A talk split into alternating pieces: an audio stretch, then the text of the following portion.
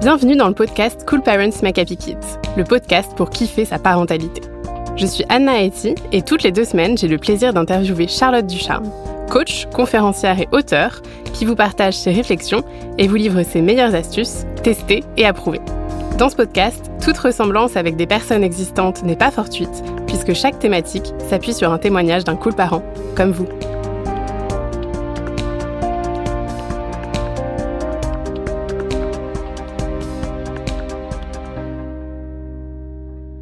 Cette semaine, on va parler de la notion de responsabilité qui peut être très accrue lorsque l'on est parent. On peut vite se sentir responsable de tout ce qui concerne notre enfant, de son comportement, de sa santé, de son bonheur, de sa réussite scolaire, et ainsi de suite. Alors, à quel point est-on responsable de notre enfant? Où s'arrête notre responsabilité à nous?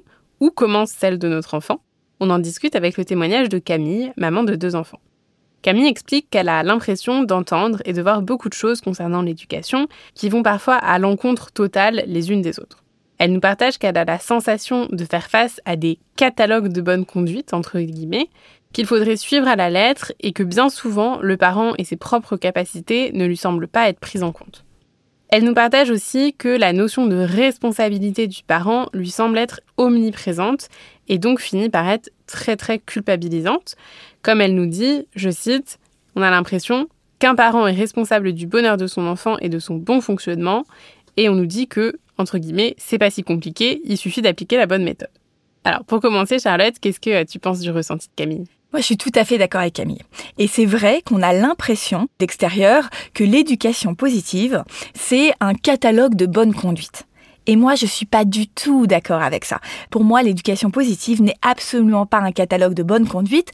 L'éducation positive, pour moi, ça consiste tout simplement en tant que parent à grandir sur soi, tout comme tout humain devrait le faire, sauf qu'il se trouve qu'en tant que parent, nos enfants viennent inconsciemment appuyer sur tous les boutons qui nous font péter des câbles ou toutes nos fragilités, et donc nous poussent à grandir un peu plus vite que qu'on devrait, grandir sur nos colères, grandir sur nos angoisses, sur notre confiance en nous, sur notre fatigue, sur notre capacité à nous affirmer, et c'est en étant mieux nous-mêmes et en étant plus serein que on va pouvoir davantage rayonner. Et évidemment, euh, nos enfants vont en ressortir grandis. On va naturellement mieux se comporter avec eux si on se sent bien nous-mêmes et si on pète pas un câble parce que euh, il, a fait euh, quelque chose qu'on voulait pas qu'il fasse.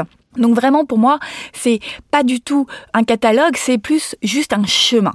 Et on n'est pas du tout égaux dans ce chemin. Et ça aussi, c'est important de le dire parce que on a tendance à se dire ah bah il faut être euh, à ce niveau-là pour être dans l'éducation positive, faut se comporter toujours positivement, etc. Et on se compare aux voisins. Or, nous-mêmes n'avons pas eu la même enfance que le voisin, et donc on ne peut pas aspirer à euh, se comporter de façon ultra positive tout le temps si nous-mêmes avons été éduqués dans une euh, éducation très traditionnelle. On fait ce qu'on peut. Si euh, nos parents étaient très dans le rapport de force avec nous, c'est ainsi aussi que on va se comporter plus naturellement avec nos enfants. Donc justement, il y a aussi un gros sentiment justement de culpabilité et puis comme on disait de responsabilité. Alors absolument, on a ce sentiment parce qu'on a l'impression que la façon dont on se comporte nous en tant qu'adultes et nos difficultés dans la vie sont issues des problèmes qu'on a eus dans l'enfance ou de la mauvaise relation avec nos parents. Moi personnellement, je suis pas d'accord avec ça et j'en parle énormément dans mon dernier livre Des parents, des casseroles et des étoiles. C'est ma conviction, ma conviction c'est que on est sur terre différent de notre frère, de notre sœur et on est déjà avec des fragilités dont on a hérité de la société, de notre etc et qu'en fait, euh, les événements de notre vie, de notre enfance, vont rentrer en résonance avec ces fragilités qui vont du coup ressortir. Et c'est pour ça que face à des mêmes situations, euh, je n'importe quoi, par exemple un enfant qui va être hospitalisé euh, deux mois quand il est nourrisson, certains ça va être euh, ni chaud ni froid et d'autres ça va être un vrai traumatisme. Pourquoi? Parce qu'à la base, ils avaient déjà pas les mêmes fragilités. Et notre objectif en tant qu'humain, pour moi, c'est de se libérer au fur et à mesure des générations, chacun à notre niveau, de nos fragilités. Et ainsi, on va euh, le, paquet euh, qui va être dont notre enfant va hériter va être plus léger que euh, celui dont on a hérité. Parce qu'on ne peut pas résoudre toutes les casseroles qu'on a en une vie mais on peut en résoudre quelques-unes. Et de génération à génération eh bien notre lignée familiale s'améliore. Ou petit à petit ben, on fait mieux que nos parents et nos enfants feront mieux que nous etc et c'est ça notre job. Et donc on peut pas se comparer aux voisins parce qu'on n'a pas eu les mêmes casseroles Et déjà, si on s'en libère de quelques-unes et qu'on permet à notre lignée euh, familiale, voilà, de s'en sortir grandi, c'est juste génial pour nous, pour nos enfants, mais aussi pour notre entourage et aussi pour la société. Puisque si on fait tout ce travail à notre échelle, je pense qu'on en ressort tous globalement grandis. Et alors, selon toi, est-ce qu'on est responsable, par exemple, du bonheur euh, de son enfant? Non plus. Et d'ailleurs, je me suis souvent demandé si je vais changer euh, le titre Cool Parents Make Happy Kids que j'avais choisi plus pour dire voilà, plus on épanouit euh, en tant que parent, euh, plus les choses iront et qui peut faire croire que c'est nous qui rendons ou nous notre enfant heureux, ce qui est absolument faux évidemment. Et heureusement que notre bonheur d'aujourd'hui, nous adultes, ne dépend pas de la façon dont nos parents se sont comportés avec nous. Ça voudrait dire qu'on n'a aucune liberté sur notre bonheur. Évidemment, la personne qui a le plus de pouvoir sur son propre bonheur, c'est nous-mêmes. Et nos enfants, c'est eux-mêmes.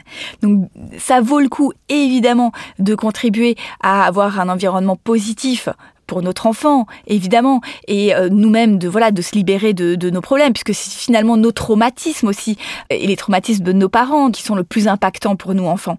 Mais tout le monde en ressort grandi et euh, tout le monde, moi je trouve, devrait se faire ce travail pas à pas, petit à petit, sans se mettre de pression, mais juste voilà de gagner un peu plus de sérénité au fil des années. Et c'est souvent ce qui se passe pour chacun d'entre nous. Plus les années passent, plus on apprend aussi nos expériences, plus certaines expériences qu'on vivait très mal, on les vit avec plus de douceur.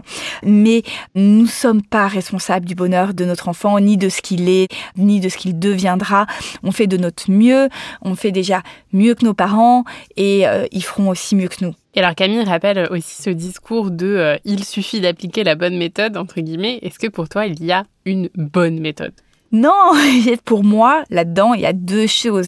Dans l'éducation positive, il y a ce que l'on est nous, nos propres émotions, être amené à mieux gérer nous, nos frustrations, nos colères, nos agacements face aux situations de nos enfants d'une part, et ça c'est un super travail sur nous dont on bénéficie nous-mêmes et qui bénéficie évidemment à nos enfants, et d'autre part il y a tout un tas d'astuces qui nous facilitent le quotidien parce que en tant que parents on est souvent un peu dans nos schémas et on voit pas qu'on pourrait gérer une situation d'une façon un peu différente pour quelle raison? Pour nous faciliter la tâche en tant que parents, nous, et on en a besoin.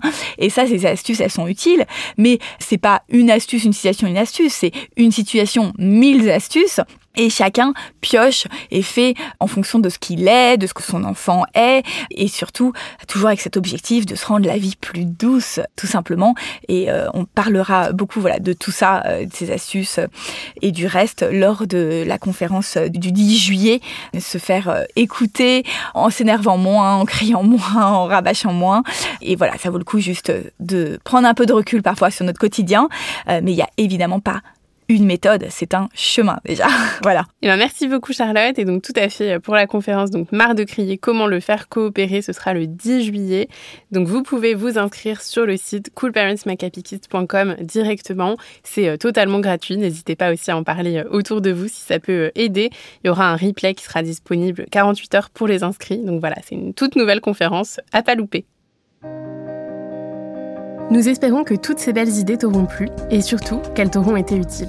Si tu as envie que ton témoignage soit le prochain à passer à notre micro, n'hésite pas à nous partager ta situation en nous écrivant par mail ou sur nos réseaux sociaux. Et si tu cherches quel épisode écouter ensuite, il y a déjà plus de 50 épisodes qui sont disponibles gratuitement. Tu peux t'abonner sur la plateforme que tu es en train d'utiliser pour ne plus les louper.